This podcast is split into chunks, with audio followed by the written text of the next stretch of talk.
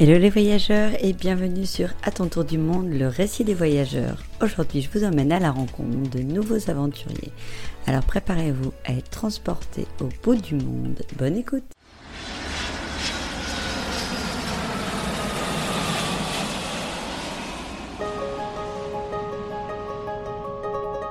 Bonjour Florence et merci de nous avoir invités. On adore le podcast, alors on est hyper content d'être ici. Ouais, on s'appelle Nicolas et Mathilde et là on est en Colombie. On est en plein milieu d'un tour du monde qui va nous prendre 3 ou 4 ans, on va faire les 7 continents, environ 88 pays. Ils sont plus ou moins définis. On a créé notre itinéraire euh, les trois dernières années. Et l'idée, ce serait de rester sur l'itinéraire, mais bon, les plans changent tout le temps.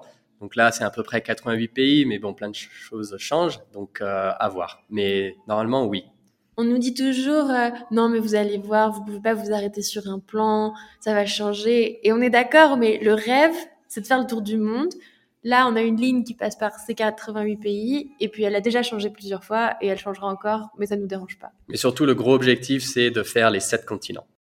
Est-ce que vous pouvez revenir sur la genèse du projet? Oui, ça a tout commencé en 2019. On était en train de rouler euh, direction euh, Croatie et Monténégro. Et puis, eh ben, nos vacances normales de deux semaines, on habitait à Paris à ce moment-là. Et puis, sur la route du retour, on s'était dit, c'est trop dommage qu'on doit rentrer, rentrer sur Paris. donc, un soir, dans notre tente, on s'est dit, mais comment est-ce qu'on pourrait continuer et jamais rentrer? Donc, on s'était dit, bah, ça coûterait combien de faire un tour du monde? On a fait tous les deux nos recherches. On avait des numéros euh, complètement fous. Euh, on pensait à des chiffres genre 100 000 euros par an. Et quand on a vu en ligne que ça coûtait moins, dans le sens il y en avait qui partaient pour 15 000 en véhicule, ce qui nous intéressait, on s'était dit, c'est beaucoup d'argent, mais c'est faisable. Et donc, on a vraiment commencé à ce moment-là, en 2019, à travailler sur le plan d'attaque, comment préparer le véhicule, comment dépenser moins et garder un maximum d'argent. Donc, on a tout vendu, on a pratiquement essayé d'arrêter d'aller au restaurant. Puis le Covid est arrivé, ça nous a beaucoup aidé dans ce sens-là. Et voilà, trois ans après, un week-end de Pâques, on était euh, pratiquement prêt à partir. Donc la préparation, elle a quand même duré trois ans. C'était beaucoup conditionné par l'épargne. C'est-à-dire qu'on a calculé combien de temps il nous fallait pour mettre de côté. Donc voilà, le, le, le, plan classique, on a fait le budget total, on a regardé combien on pouvait mettre de côté par mois, on a divisé par le nombre de mois. Et on a trouvé, bah ok, départ euh, plus ou moins printemps 2022. Bon, le Covid nous a aidé à mettre un peu plus de côté, un peu plus vite, mais c'était plus ou moins ça le plan. Et après, on a arrêté une date parce que, et ça, c'est toi qui es venu avec cette idée-là, Nicolas, c'est si t'as pas de date de départ, t'es jamais prêt. Tu, enfin, tu peux, tu partiras jamais. Il y a toujours quelque chose parce que sinon il y a toujours une excuse pour repousser euh, le fait de quitter son travail. Euh, oh non, mais on pourrait avoir un peu plus d'argent. Oh mais non, mais ou il y a mon cousin qui se marie, tu vois, il y a toujours quelque chose. Ah non, je vais attendre deux mois, mon cousin se marie. Non, nous on a dit, mm-hmm. ok, ce sera fin mars et finalement ça a été mi-avril et on était parti. Donc on rentre dans le vif du sujet. Donc départ avec le, le véhicule qui est une sorte de 4x4 Exactement, c'est un Land Rover Defender d'année 2012 complètement aménagé. Euh, surtout, le plus important pour nous, c'était d'avoir un toit relevable. Euh, L'idée de pouvoir être debout à l'intérieur s'il pleut et, de pas être accroupi à l'intérieur. Donc vraiment, il y a une installation intérieure s'il faut vivre à l'intérieur et puis surtout une installation extérieure pour quand on fait euh, quand il fait beau temps. Et puis, on a choisi le 4x4 parce qu'on voulait vraiment faire bah, déjà tous les continents et on voulait surtout sortir des sentiers battus. Donc le 4x4 pour nous était la meilleure solution. Par quel pays vous avez commencé on, on est parti de France, on est parti d'Annecy dans les Alpes. On a organisé une énorme soirée avec euh, tous, nos, tous nos amis et toute notre famille euh, le week-end de Pâques 2022.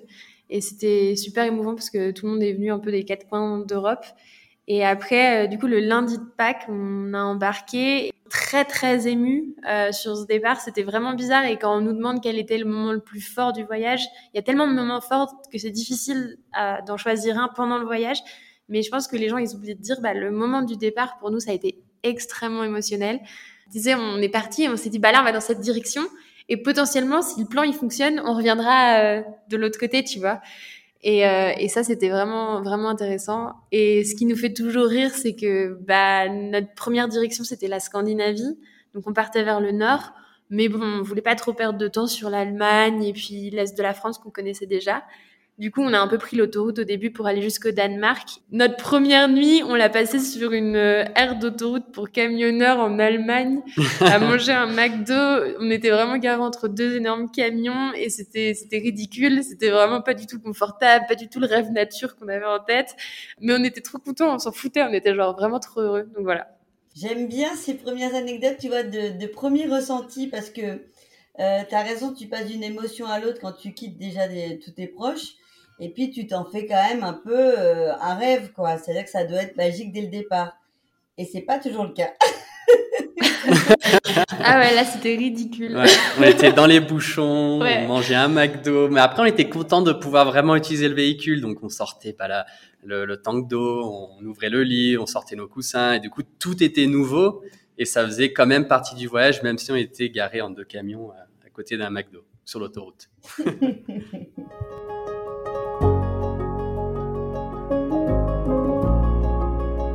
Euh, la suite, c'était direction Scandinavie. Donc, le plan, c'était d'aller euh, jusqu'au Cap Nord, tout au nord de la Norvège. Euh, et ce qui nous a vraiment amusé avec la Scandinavie, c'est, on a l'impression que c'est cette espèce de grande zone dans le nord qui est un peu toute pareille, où tout le monde est blond mais on a vraiment trouvé des, univers super variés. Par exemple, la, la, Norvège, pour nous, ça a été un gros coup de cœur parce que c'est plein de montagnes, on adore la randonnée, on avait l'impression de vivre des grandes aventures tous les jours. C'était, il y avait toujours quelque chose à faire. Euh, aujourd'hui, tu montes en haut d'une montagne, demain, tu vas plonger dans un fjord qui est tout froid. On a eu de la chance avec la météo, donc on pouvait aller sur des routes magnifiques. Ça, ça slalomait tout le temps. Il se passait toujours quelque chose en, en Norvège. Les Lofoten, on a rencontré plein de voyageurs aussi. Donc on pouvait faire des, des bivouacs ensemble. Enfin, c'était vraiment très très fun, la Norvège, comme sentiment. Et puis on arrive au Cap Nord. Et en contraste, tu vois, quand on redescend par la Finlande, d'un coup, les routes qui slalomaient en Norvège, elles se deviennent toutes droites, toutes plates. Et, et c'est vraiment un univers complètement différent avec énormément de nature aussi, mais beaucoup de forêts, beaucoup de lacs où il faut que tu apprennes à t'occuper tout seul en fait. Il faut que tu apprennes à, à, profiter d'une nature qui est beaucoup plus simple. C'est des balades dans la forêt, c'est des promenades autour d'un lac. Après, c'est les plus beaux bivouacs que tu as parce que la nature, elle est vraiment très disponible et tu peux camper près des lacs, c'est superbe. Mais en fait, pour nous qui avons l'habitude de toujours bouger et toujours faire des choses différentes, ça a été un changement de rythme euh, radical. Et bah au début, enfin après trois ou quatre jours, on était un peu bon, qu'est-ce qu'on fait ici? Comment on va rester deux semaines en Finlande? Et finalement, on a acheté une canne à pêche. on a acheté un bouquin ou deux en plus. Et du coup, on faisait joli bivouac après joli bivouac. On s'arrêtait pour pêcher. Il y avait un peu de soleil qui venait. Mais c'est pas mal quand même pour se mettre justement en dans la slow life, tu vois, de, de prendre ce rythme euh, auquel tu t'attendais pas forcément et de, de vous mettre vraiment sur euh, une mise euh, en avant d'un voyage très slow, quoi. C'est ça. Et puis surtout, nous, on essaye de s'adapter au mieux à la situation du pays parce qu'on connaît pas tous ces pays-là. Et donc, quand on arrive, on se dit, bon, comment, ça marche? Est-ce que c'est le, le, pays classique où on saute de point à point d'intérêt pour les visiter? Ou est-ce que c'est comme la Finlande où au final, c'est vraiment juste vivre la, la vie simple?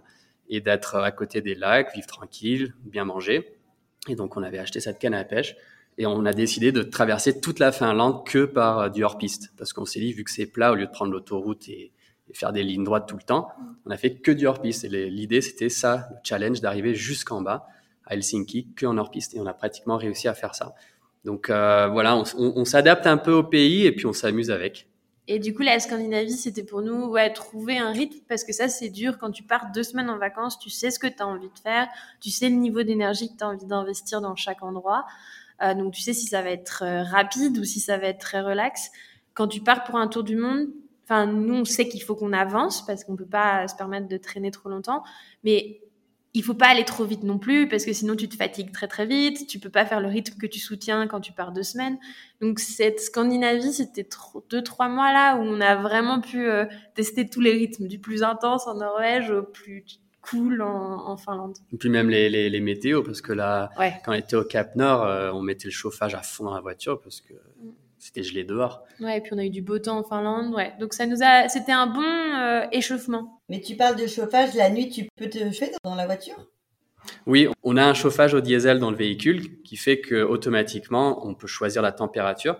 et ça prend le diesel directement du véhicule et ça le convertit en chauffage dans le véhicule. Et du coup, on peut le laisser allumer toute la nuit pour une certaine température. Et on a ce système-là justement pour les pays froids. Et la pêche, du coup, c'était la seule façon de se nourrir ou quoi?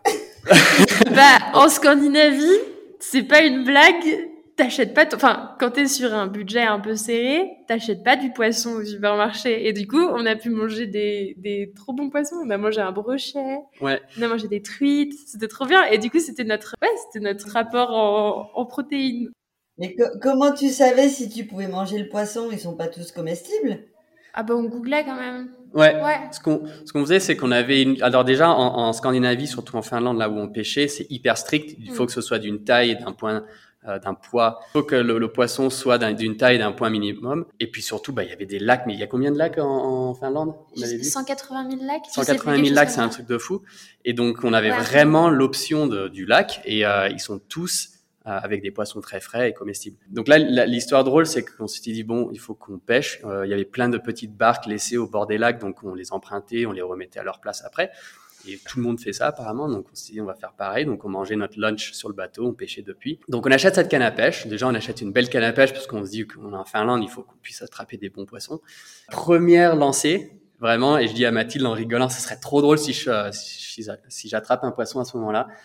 Et là vraiment deux secondes plus tard, et ça c'est dans nos vidéos YouTube, on a vraiment le poisson énorme, du, le plus grand du coup qu'on a attrapé euh, pendant ce voyage, qui arrive et euh, bah, du coup on le prépare pour le dîner et on le mange. Mais ça c'est la chance du débutant. Ouais vraiment. Mais maintenant, quand il va pêcher et qu'au bout de 10 minutes il y a rien, il revient et il me dit il y a pas de poisson dans ce lac. et ça c'est drôle parce qu'en plus, euh, est-ce que c'est à la base quand tu pars en tour du monde et que tu te dis je pars dans les pays nordiques, tu te dis pas, euh, je vais me retrouver à préparer mon poisson que j'aurais pêché l'après-midi ou ça faisait partie de vos plans? Non, c'était pas le plan. C'était vraiment pour s'occuper en Finlande. Ouais, non. Et c'est quoi qu'on dit en Finlande euh, sur les Finlandais que c'est vraiment la vie simplistique. C'est ça? Donc vraiment, on, on, il faut le comprendre, il faut l'apprendre. Quand tu arrives, euh, vraiment, on a écrit à plein de Finlandais qui nous suivent et on leur a demandé qu'est-ce qu'il faut visiter? ils ont tous répondu des choses différentes en disant en fait, je sais pas trop, aller euh, voir les lacs, aller pêcher, aller euh, faire un, sauna. Donc euh, vraiment, en fait, t'as pas vraiment de point d'intérêt comme aller à Lyon, aller à Paris voir la Tour Eiffel. Il n'y a pas vraiment de point comme ça. donc du coup, on s'était vraiment dit, ok, je n'arrive pas à comprendre l'environnement, mais on, va s'adapter. Les trois, quatre, cinq premiers jours, c'était un peu lent pour nous parce qu'on était dans l'habitude de la Norvège et de la Suède de voir plein de choses. Et là, on savait plus quoi faire. Donc on s'est dit, on va faire on va essayer la pêche, on va prendre des barques, on va, voilà. Et ce qui est chouette en Finlande en plus de ça, c'est que tous les campings sont gratuits. Donc pas les campings euh, payants, mais je veux dire les, les campings en nature. Et il y a déjà le bois coupé avec la hache qui t'attend. Il y a le sauna, il y a le camp de feu. Des fois, il y a une barque qui t'attend euh, dans le, dans le lac pour que tu puisses l'emprunter.